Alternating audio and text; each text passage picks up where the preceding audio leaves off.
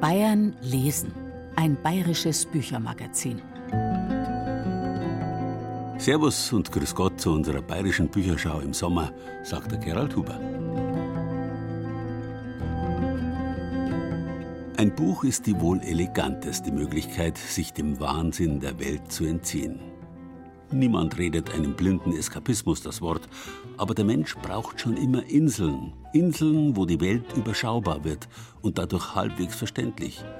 Wo er Einsichten in Methoden und Verfahren gewinnen kann, mit deren Hilfe er im immer unübersichtlicheren Alltag vielleicht besteht. Obwohl die Bedrohungen näher rücken, noch haben wir das Glück, einen friedlichen Sommer erleben zu dürfen. Das muss man sich bewusst machen. Mehr denn je wie gefährdet, aber dadurch gerade kostbar kleine Fluchten sind. Im Schatten liegen, ein Buch lesen, sich anregen lassen, auch einmal wieder über andere Sachen nachzudenken, als das, was uns die Nachrichten täglich präsentieren. Unsere bayerische Bücherschau will Ihnen bei der Auswahl der Themen helfen. Wir stellen Ihnen wieder Neuerscheinungen bayerischer Autoren und Verlage vor, die uns besonders gefallen haben. Papier und Bleistift zum Mitschreiben brauchen Sie nicht. Auf unserer Internetseite unter bayern2.de finden Sie wie immer eine ausführliche Liste mit allen Namen, Titeln, Preisen und sonstigen bibliografischen Daten.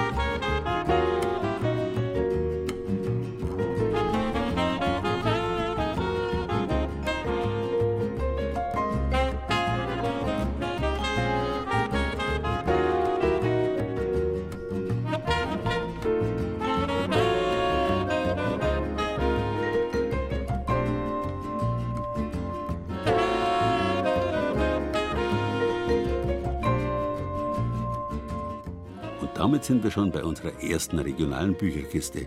Diesmal fangen wir mit Schwaben an.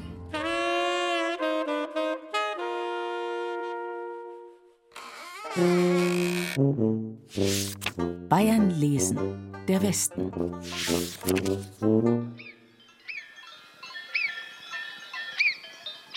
So klingt für viele das Allgäu. Die Geräuschkulisse findet man natürlich nicht nur in den Allgäuer Alpen, Trotzdem ist der Höhenzug westlich von Immenstadt im Oberallgäu etwas Besonderes. Allein der Name Nagelflugkette macht neugierig. Vor 25 Millionen, 30, 40 Millionen Jahren wurde dieses Material in den damaligen Alpen irgendwo von irgendeinem kleinen Bächlein, von irgendeinem Fluss weggeschwemmt und ist heute nur noch als runder Kiesel hier vorhanden. Stefan Pscherer kennt sich als früherer Leiter des örtlichen Landschaftspflegeverbands bestens hier aus. Viele tausend kleine und große Kiesel sind mit der Zeit regelrecht zusammengebacken zum Nagelfluh. Die Steinchen sind deutlich sichtbar.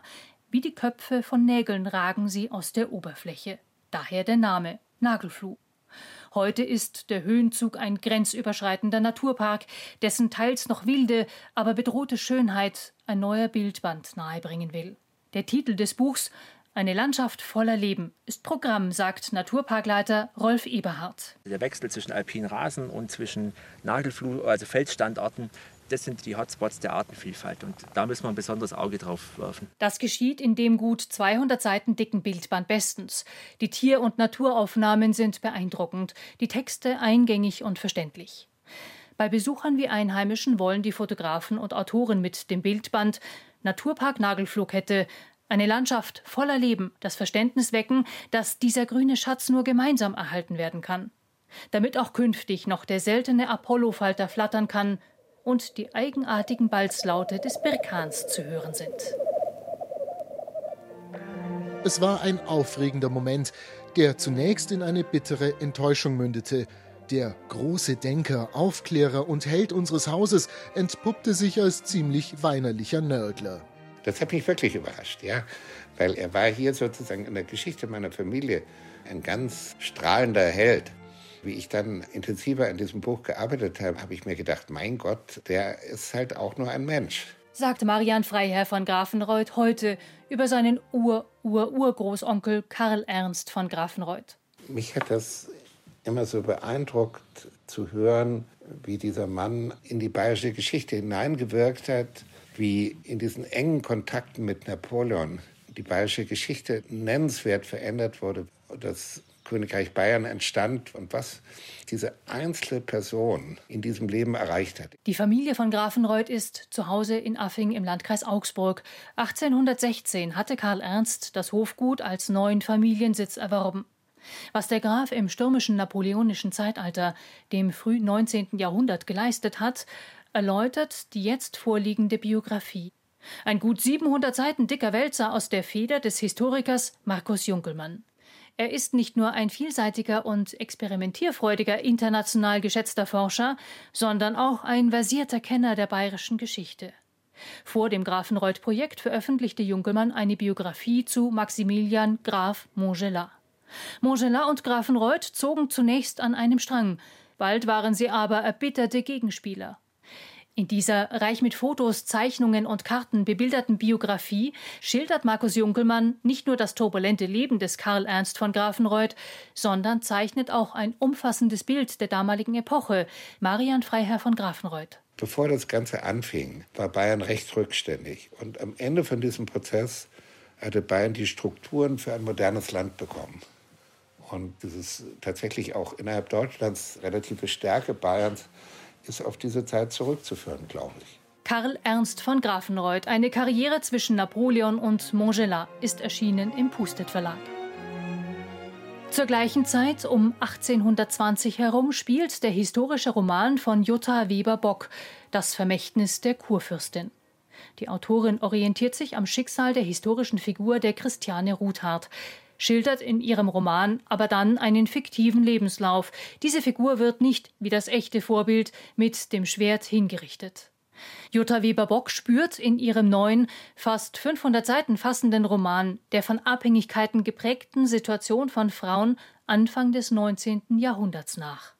Intrigen, Freundschaften und Ständerecht bilden den Rahmen für eine kurzweilige Erzählung über das fiktive Schicksal der echten Christiane Ruthard erschienen im Gmeiner Verlag. Bayern lesen. Bayerische Bücher für bayerische Leser auf Bayern 2. Nochmal zurück zum Autor der Biografie über Karl Ernst von Grafenreuth, dem versierten Bayern-Historiker Markus Junkelmann. Der ist als junger Mann berühmt geworden, als er zusammen mit Freunden in voller Römerrüstung über die Alpen marschiert ist. Und seither hat er zahlreiche Experimente zum Thema Geschichte angestellt. In einer Folge meines Obacht Bayern Podcasts können Sie ein langes Interview mit ihm hören unter dem Titel In die Vergangenheit eintauchen. Der Experimentalhistoriker Markus Junkelmann. Zu finden in unserem Bayern 2 Podcast Center.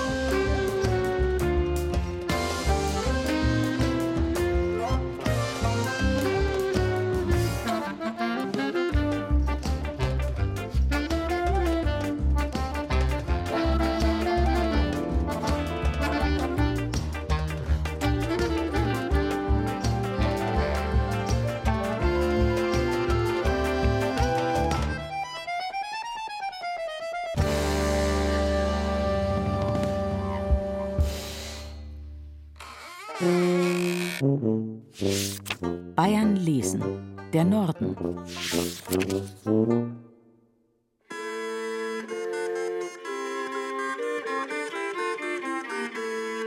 Gottes Burgen. Eine Zeitreise. Der Burgenforscher Joachim Zäune widmet sich in seinem neuen Buch Gottes Burgen Kirchenburgen, Wehrkirchhöfen und Wehrkirchen in Franken. Das klingt erstmal alles sehr ähnlich. Die Unterschiede will der Mittelalter-Experte in seinem Buch deutlich machen.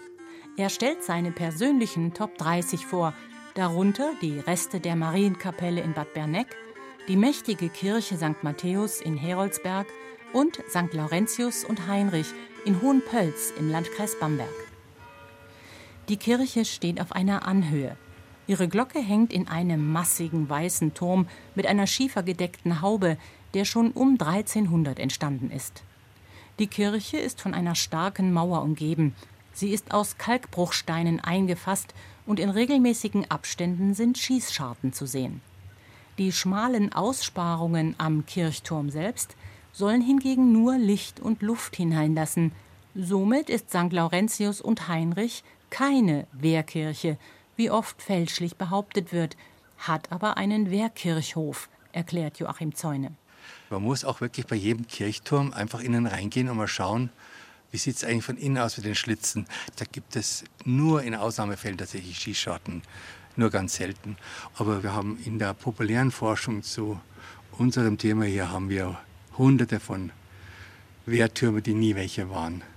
In einem Feldversuch hat Joachim Zäune mit seinem Team an zahlreichen Öffnungen mit Armbrust und Hakenbüchse ausprobiert, ob ein Schütze im Ernstfall daraus hätte schießen können.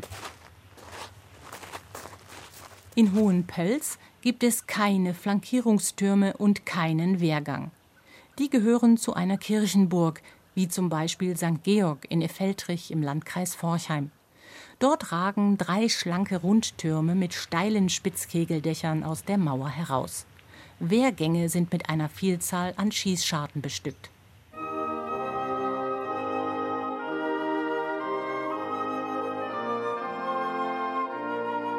Das Buch Gottes Burgen von Joachim Zäune bietet historische Hintergründe und erläutert die Bauweise von Kirchenburgen und Wehrkirchen. Zahlreiche Fotos und Abbildungen laden dazu ein, sich die 30 Bauwerke einmal selbst anzuschauen.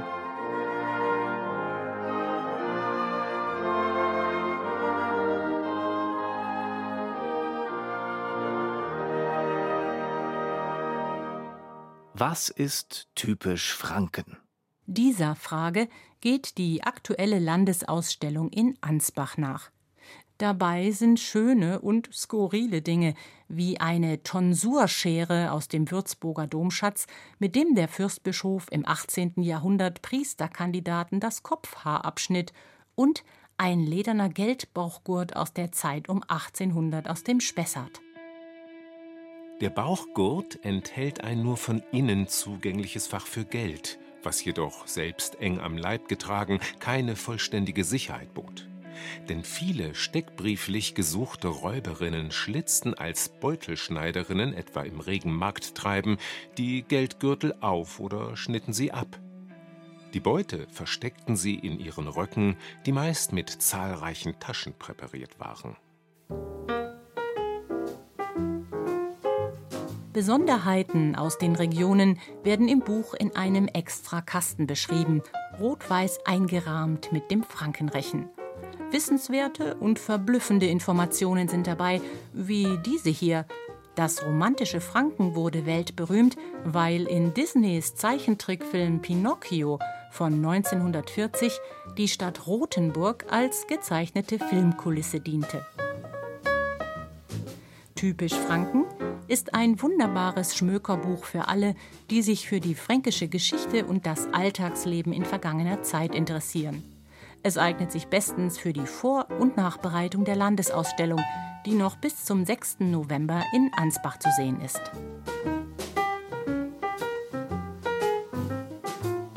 Biografie eines faszinierenden Menschenaffen. So lautet der Untertitel zu dem Buch Fritz der Gorilla der Autorin Jenny von Sperber.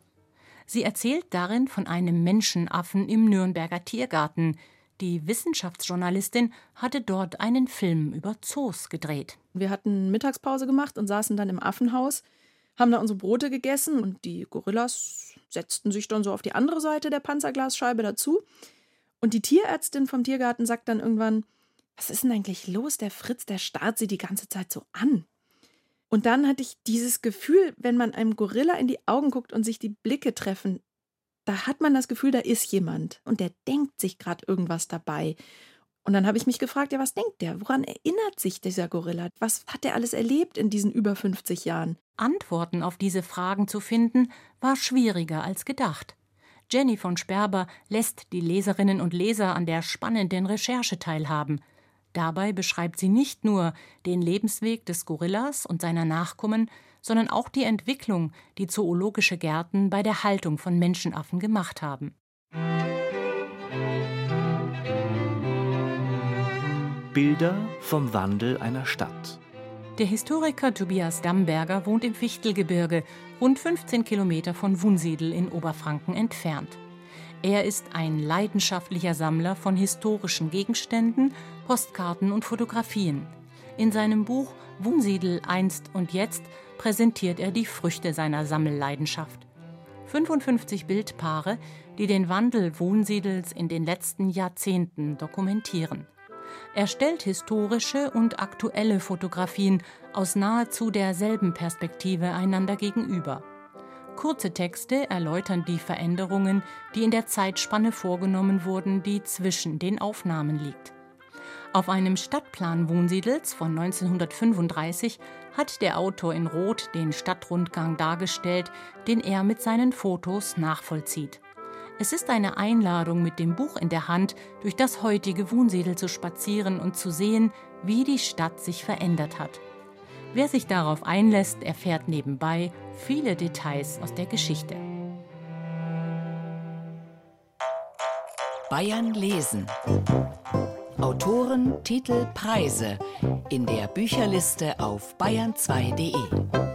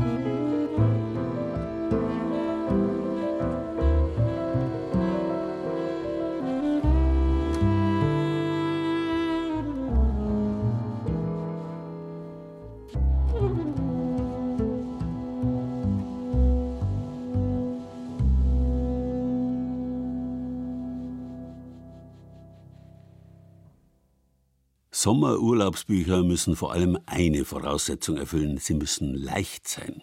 Inhaltlich vielleicht genauso wie ganz simpel vom Gewicht her. Schließlich soll es ins Reisegepäck oder die Badetasche passen. Zugegeben, das Buch, das ich Ihnen jetzt ans Herz legen möchte, hat damit strammen 680 Seiten und einem Inhalt, der sich mit allen möglichen technischen Raffinessen befasst, einigermaßen schlechte Karten. Trotzdem meine ich, es ist ein hervorragendes Urlaubsbuch. Herausgeber ist der Generaldirektor des Deutschen Museums Wolfgang M. Hecke. Sein Titel Die Welt der Technik in 100 Objekten. Das heißt 100 relativ kurze, prägnant geschriebene Kapitel, von denen sich jedes locker zwischen zweimal Eintauchen im See einschieben lässt. Geschrieben sind sie alle über herausragende Exponate des Deutschen Museums. Spannung ist garantiert, nicht bloß für absolute Technikfreaks. Die erste gedruckte und bebilderte Himmelsbeschreibung findet sich darin genauso wie die Sonnensonde Helios. Rechenmaschinen oder der erste Sprechapparat aus dem 18. Jahrhundert treffen sich mit dem Kernspaltungstisch von Otto Hahn und Lise Meitner, dem Flugauto Pop-Up Next oder dem Robotersystem Panda. Sogar das Besucherbergwerk, das kürzlich für unabsehbare Zeit geschlossen werden musste, aber irgendwann vielleicht fröhliche Urständ feiert, ist dabei. Das Deutsche Museum ist ja an sich das bayerische Schulausflugs- und Wandertagsziel und damit ein ferientypisches Thema schlechthin.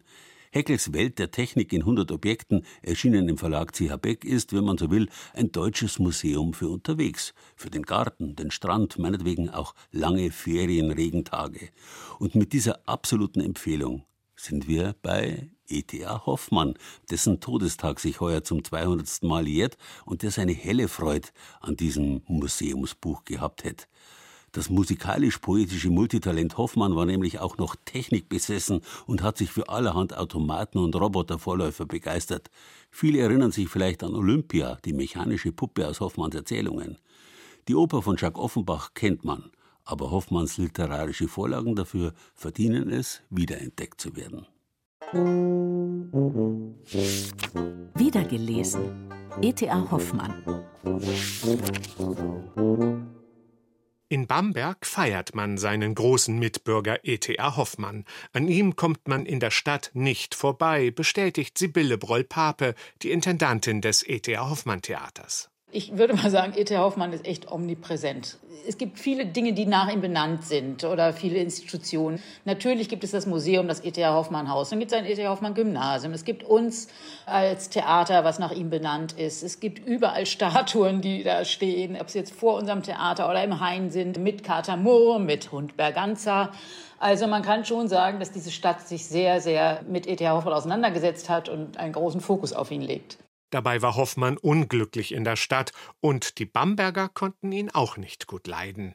Nach nur zwei Monaten verlor er seinen Posten als Kapellmeister, schlug sich als Kulissenmaler und Musiklehrer durch, trank noch mehr als sonst und verliebte sich in seine 13-jährige Schülerin, was für einen gehörigen Skandal sorgte. Doch Hoffmann schuf in Bamberg auch sein alter Ego, den Kapellmeister Johannes Kreisler. Dem frustrierten Musiker begegnet man in Hoffmanns Sammlung Kreisleriana. Wesentlich bekannter heute ist Robert Schumanns kongenialer Klavierzyklus dazu. Tatsächlich sind die Kreislerianer ein ziemlicher Textverhau mit Fragmenten, Kunstbetrachtungen und Erzählungen eines immer wahnsinniger werdenden Musikers.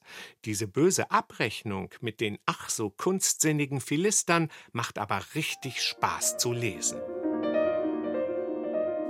Das Talent der Fräulein Röderleins ist wirklich nicht das geringste. Ich bin nun fünf Jahre hier und viereinhalb Jahre im Röderleinschen Hause Lehrer. Für diese kurze Zeit hat es Fräulein Nanette dahin gebracht, dass sie eine Melodie, die sie nur zehnmal im Theater gehört und am Klavier dann höchstens noch zehnmal durchprobiert hat, so wegsingt, dass man gleich weiß, was es sein soll. Fräulein Marie fasst es schon beim achten Mal.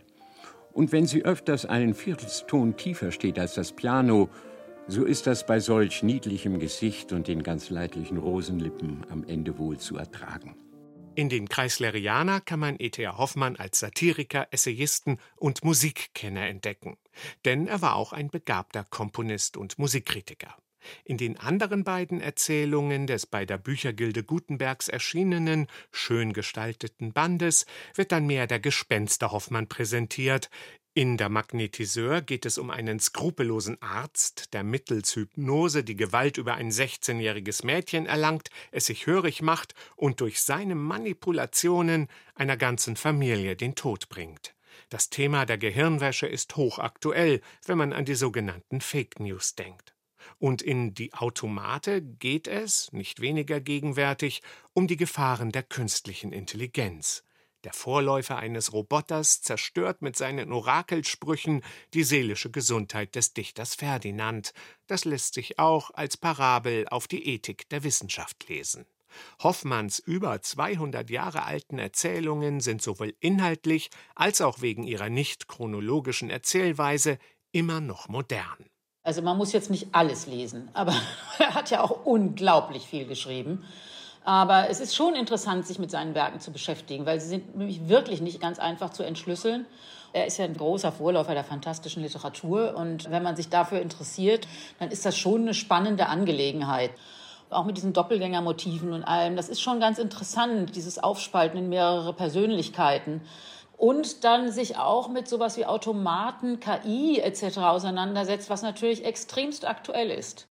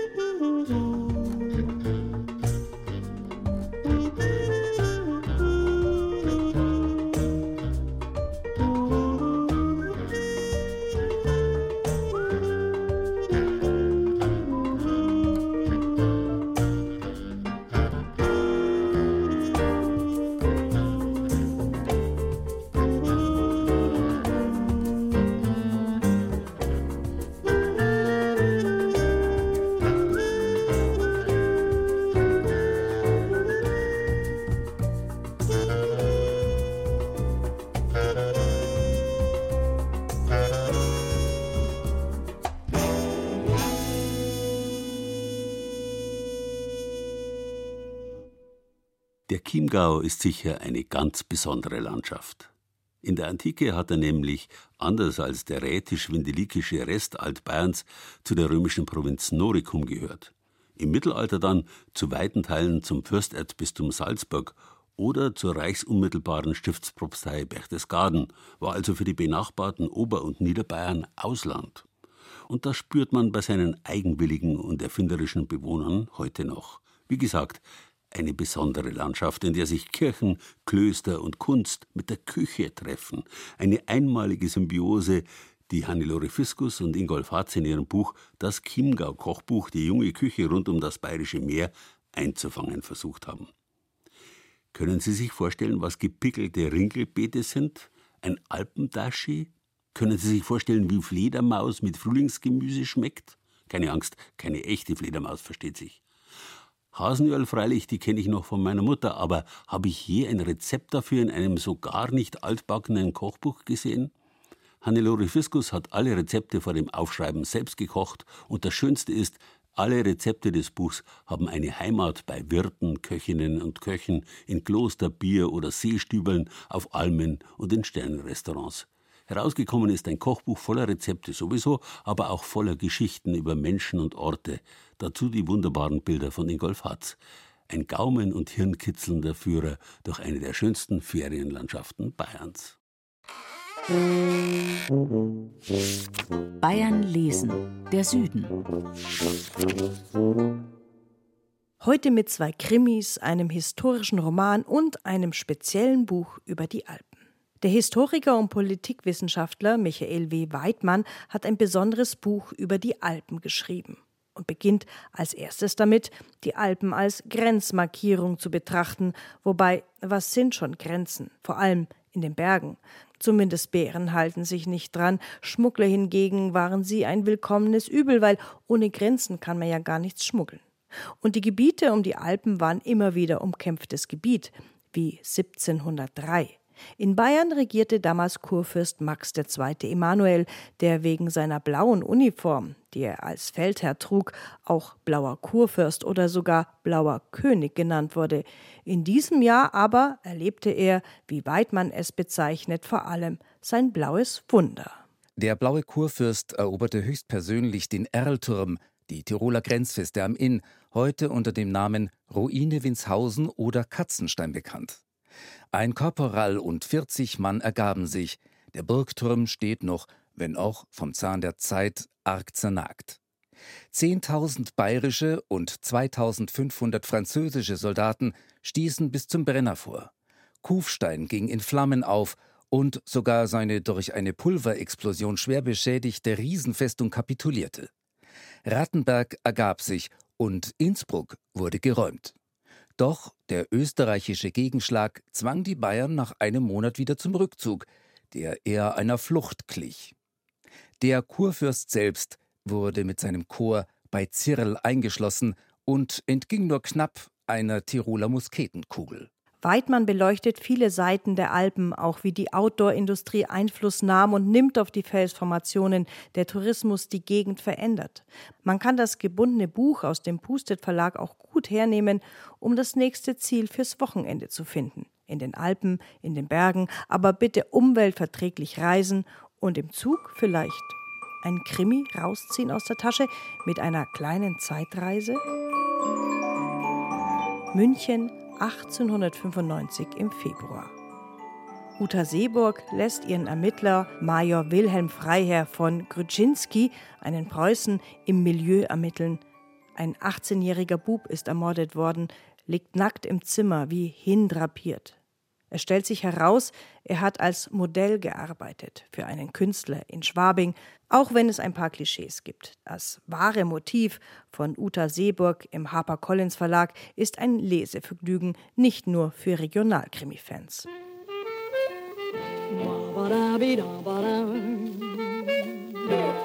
Ein anderer Kriminalroman spielt in der Zeit der Weimarer Republik, 1922. Es geht darin um die Dolchstoßlegende, also der Verschwörungstheorien von rechts, um den verlorenen Krieg, um die Beeinflussung der Presse. Die Protagonisten der rechtskonservative Autor Oswald Spengler, eine reale Figur, der versucht, seine Intrigen zu spinnen. Und ihm in die Quere kommen Emma, die Tochter eines Anarchisten, sowie ihr Freund Max, ein aufrechter Sozi. Tatsächlich ist es so, dass der berühmte Oswald Spengler in dem Bach im Schinterbach, in dem ich als Kind barfuß erforscht habe, beim Forellenfischen war. Oswald Spengler ist also keine erfundene Figur, sondern hat tatsächlich gelebt als Lehrer und Philosoph und war als antidemokratischer politischer Autor tätig. Leonhard Seidel, der Autor des Romans Vom Untergang, hat historische Nachforschungen angestellt in seiner Heimat Isen und Folgendes herausgefunden. Oswald Spengler war hier. Der war regelmäßig in Isen, wo ich aufgewachsen bin, bei Erding und dort wollte er dem ebenfalls rechtsextremen Forstrat Georg Escherich, nachdem immer noch eine Straße benannt ist, seine Pläne zur Lenkung der Presse unterbreiten, beziehungsweise hat dies auch getan, was in unzähligen Briefen belegt ist. Das heißt, diese beiden Antidemokraten, Oswald Spengler und Georg Escherich, wollten mit Hilfe verbilligten Papiers, Aktien aus der Industrie und einem Netzwerk aus Politikern und einflussreichen Industriellen die Rechtspresse beeinflussen zu ihrem Gunsten. Der Autor Seidel war damals als Kind im selben Bach spielen, der auch im Roman vorkommt und wo dem piekfeinen Spengler ein Fauxpas passiert. Überhaupt widerfahren dem Spengler in Seidels Kriminalroman immer wieder Missgeschicke, was amüsant zu lesen ist. Es beginnt schon mit einer Schwarzfahrt wider Willen. Vom Untergang ist aber für den Autor selbst vor allem eins, ein Plädoyer für die Pressefreiheit. Meines Erachtens ist die Pressefreiheit in Deutschland tendenziell gegeben. Sie wird leider immer wieder, sei es bei G7-Gipfeln oder bei Demonstrationen von der Polizei oder von Neonazis, stark beeinträchtigt. Und was ich schon auch als Gefahr für die Pressefreiheit ansehe, ist der Druck der Kommerzialisierung, der Marktdruck, dass sich Zeitungen verkaufen müssen, was die Bandbreite und auch die Recherchetiefe der Zeitungen durchaus beeinträchtigen kann. Und nun machen wir nochmal einen Zeitsprung und landen in einem kleinen bayerischen Dorf, in Assling. Dort ereignete sich eines der schwersten Zugunglücke seit 1945, das aber fast in Vergessenheit geraten ist. Am 16. Juli 1945 blieb ein Zug mit Kriegsheimkehrern, die auf dem Weg nach Hannover waren, auf der Strecke München-Rosenheim liegen. Doch dann passiert das Unglück. Der Mann im Stellwerk hat über Nacht den Zug vergessen und die Strecke freigegeben. Ein Güterzug rast in den Personenzug. Über 100 Menschen sterben dabei. Autor Simon Victor, der aus Assling stammt, hat es wieder ans Licht gebracht, dieses Unglück. Er kennt es noch aus den Erzählungen seiner Oma. ihr Vater, also mein Urgroßvater, war tatsächlich in der Nacht noch dort an der Unglücksstelle und hat geholfen. Und diese Geschichte hat es irgendwie geschafft, in meinem Kopf sich festzusetzen. Wahrscheinlich deshalb, weil sie so eine große Tragik birgt. Also da überleben die Soldaten die Urkatastrophe schlechthin, den Zweiten Weltkrieg und stehen schon mit einem Bein fast wieder zu Hause bei ihren Liebsten und sterben dann durch so ein tragisches Unglück quasi in letzter Minute. Simon Victor erzählt die Geschichte anhand von fünf unterschiedlichen Personen nach. Auch der Stellwerksführer kommt vor. Ein atmosphärisch dichtes Buch, das beim Leser Spuren hinterlässt, meint Sebastian Otter, der lange einen Buchladen im Landkreis Ebersberg betrieben hat. Ich möchte das Buch unbedingt empfehlen. Es ist eine faszinierende Lektüre für jeden, der ein bisschen was über Geschichte nachvollziehen will, aber auch eigentlich einen spannenden Roman lesen will. Simon Victor schildert nicht nur dieses Zugunglück, sondern er schafft ein eigentlich faszinierendes Porträt der Zeit damals anhand von diesem Bauernmilieu, auch von kleinen Jungs schildert er das so nachvollziehbar dass die Menschen von Leid und Tod umgeben waren. Ja, Mai, und dann kommt halt nur dieses Riesenzugunglück. Es ist einfach berührend und tragisch, ein sehr trauriges Buch. Also man muss schon Lust haben, sich mit sowas auseinanderzusetzen. Und für ein leichtes Lesevergnügen empfehle ich Ihnen etwas, das schon lange auf dem Markt ist, aber von mir immer wieder rausgezogen wird. Das Leben und Schlimmeres von Ringsquandl, eine Sammlung von Kurzgeschichten, perfekt geeignet für eine kleine Pause in der Hängematte. Ich möchte leben als wie eine Kur, deppert aber munter. Im Sommer komme ich auf die Alm und im Herbst treibt mich wer runter. Ich werde jeden Tag gepflegt und zwar von hinten bis vorn. Hinten putzt mir wer das Alter, vorn poliert mir wer das Horn. Frag mich wer, was meinen Sie zur erweiterten EU? Rülp sich in den Pansen und so gar nichts außer Mu. Leben ist wieder Kur, jeden Tag im gleichen Stall. Dann geht es auf die Weide, wo ich stehe und wieder koi. Manchmal kommt der Tierarzt, langt mir hinten ein. Der andere schneidet mir die Klauen, das kann nicht schöner sein. Ich möchte leben als wieder Kur und Stress und noch eine Krisen. Ich fress nur großen Hai und scheiß einfach auf die Wiesen.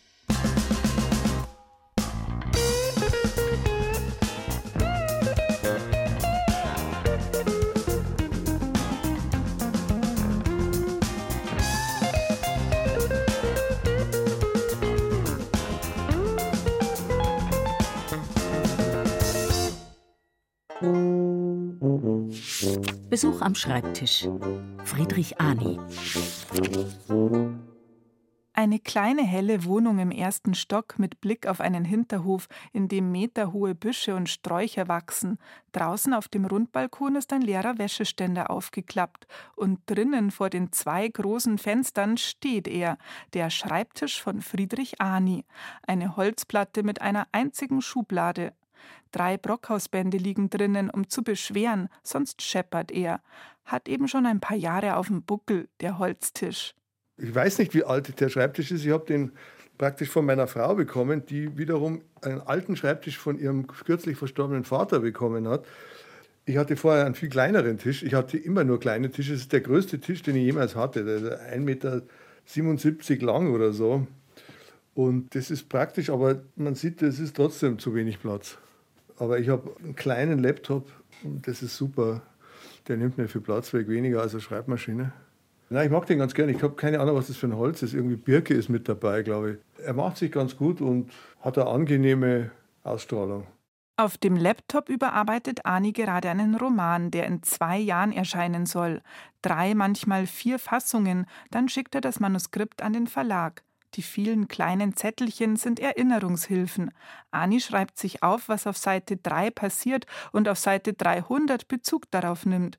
Wie sonst sollte man sich das auch merken können? Der ausgefeilte Kriminalroman, wenig blutrünstig, dafür ausufernd im Schildern des Innenlebens seiner Figuren, ist nur eines seiner Metiers. Friedrich Ani sagt, dass er auch anders kann. Für Kurzgeschichten oder Gedichte packt er sie gerne aus. Seine mechanische Schreibmaschine. Eine olivgrüne Olympia Monika. Ich schreibe immer nur mit zwei Fingern, weil das hab ich, anders habe ich es nie gelernt. In Flammen.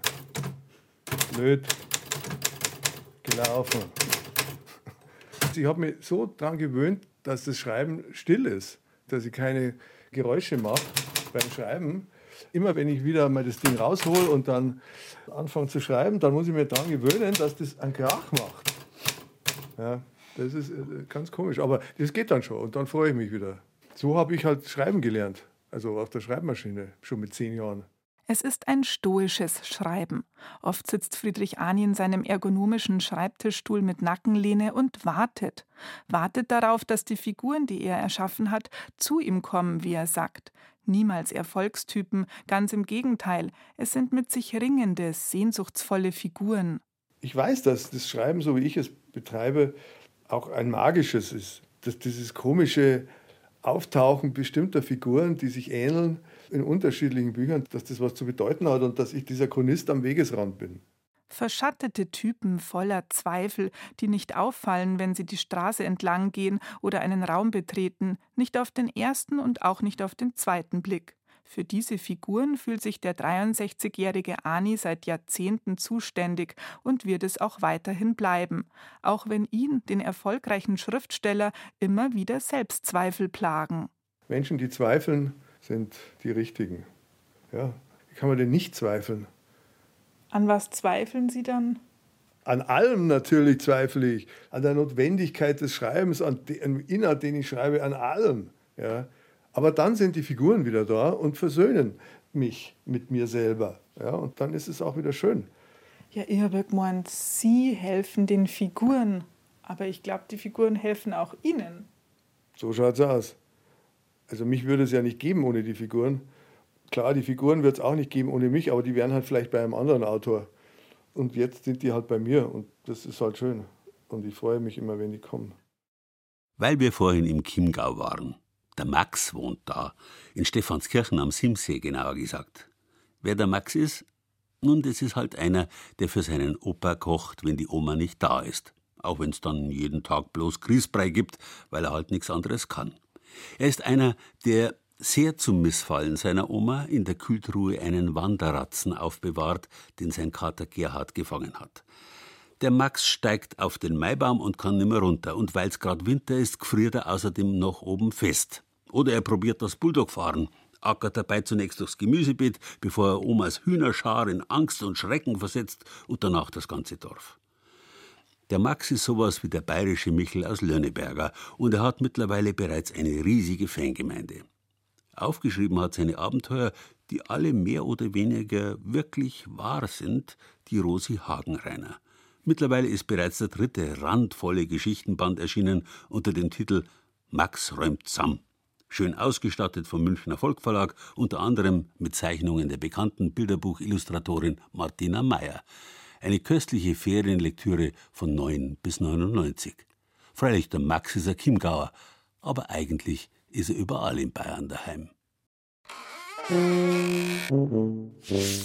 Bayern lesen. Der Osten.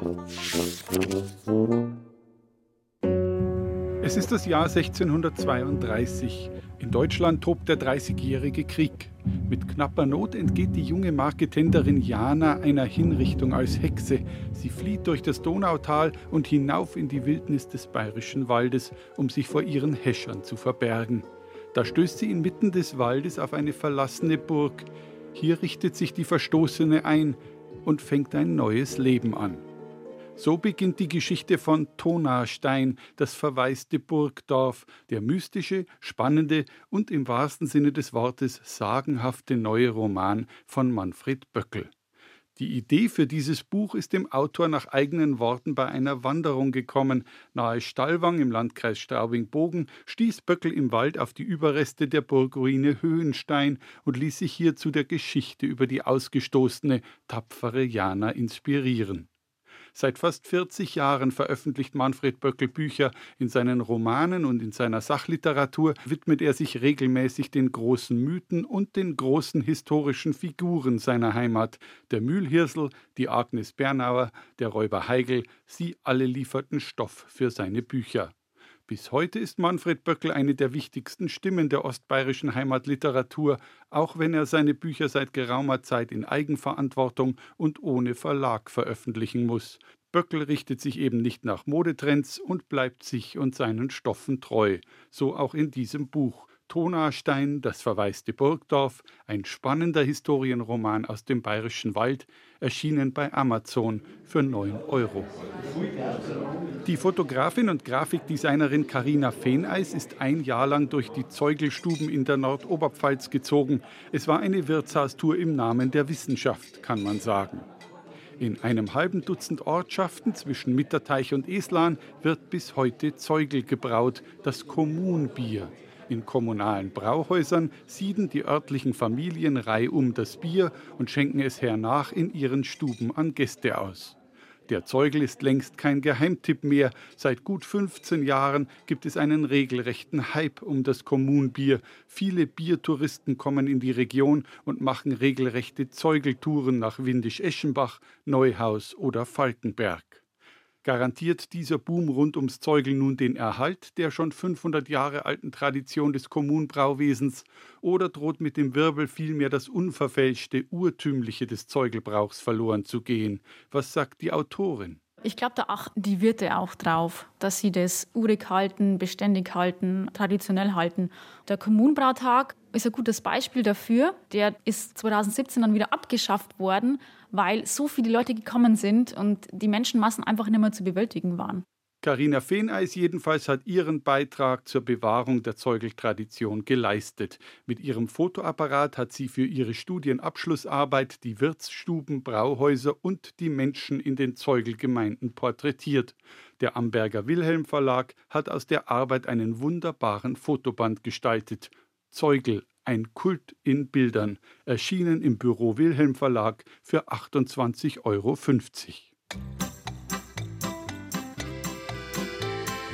Ein Kriminalkommissar aus Bayern geht in den Vorruhestand und lässt sich in Italien nieder. Auf der Insel Elba versucht der Privatier weitgehend erfolglos im italienischen Alltag und mit seinen neuen Landsleuten klarzukommen.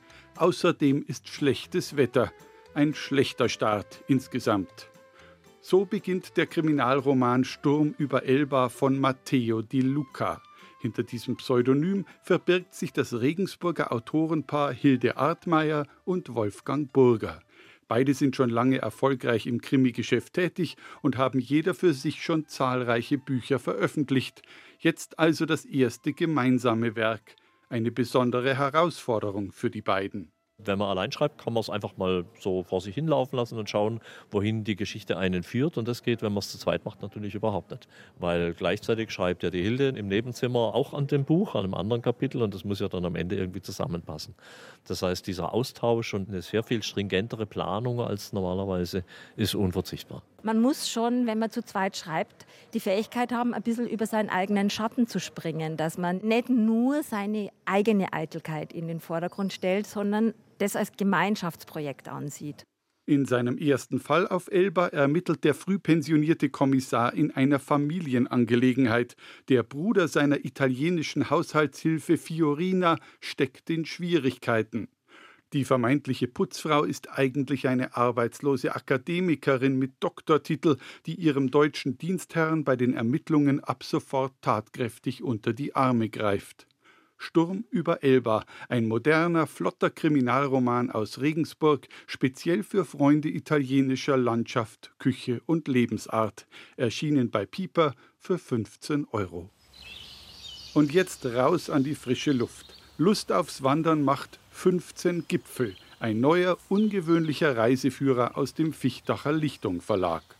Eine Gruppe von sechs jungen Autoren und Fotografen hat die Hauptgipfel des Bayerischen Waldes erwandert. Sie alle sind mit neuen Geschichten und neuen Routen im Gepäck ins Tal und an ihre Schreibtische zurückgekehrt.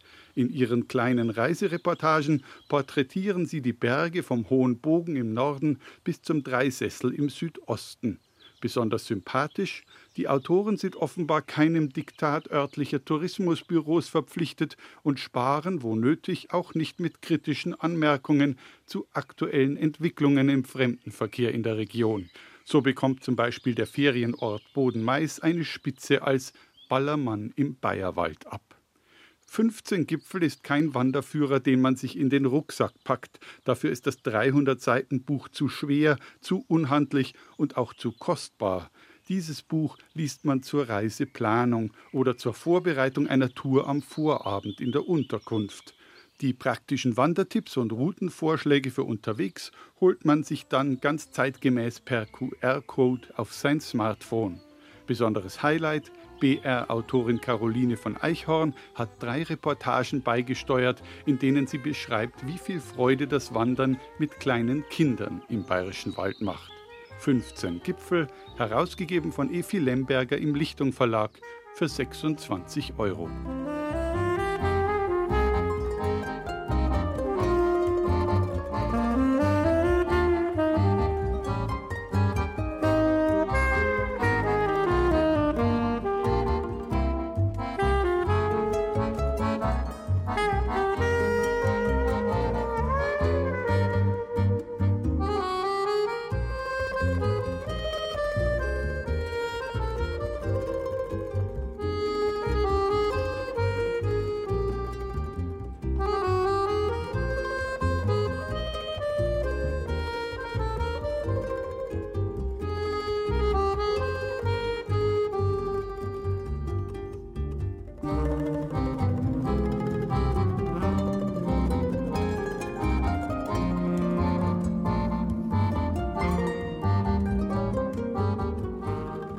Das Lesen ist eine Insel, haben wir eingangs gesagt. Aber das gilt bei genauer Betrachtung wirklich bloß fürs Lesen.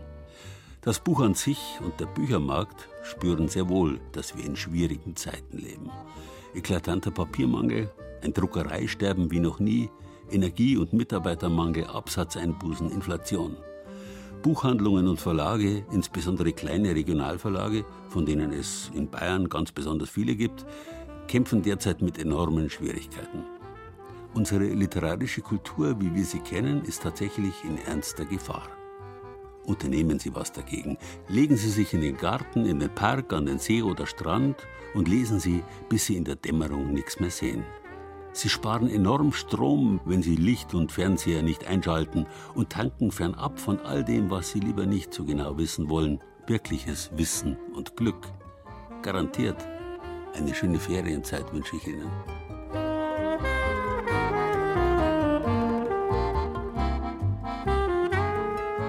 Bayern lesen. Das war das bayerische Büchermagazin in der Zeit für Bayern mit Gerald Huber und Beiträgen von Ulrich Scherr, Doris Bimmer, Susanne Rosbach, Sarah Koschamos, Dirk Kruse und Tanja Gronde. Ton und Technik Gerhard Wichow, Redaktion Gerald Huber. Alle in dieser Sendung besprochenen Bücher finden Sie zusammen mit sämtlichen wichtigen Angaben und Preisen und der ganzen Sendung zum Nachhören auf unserer Zeit für Bayern Internetseite unter bayern2.de.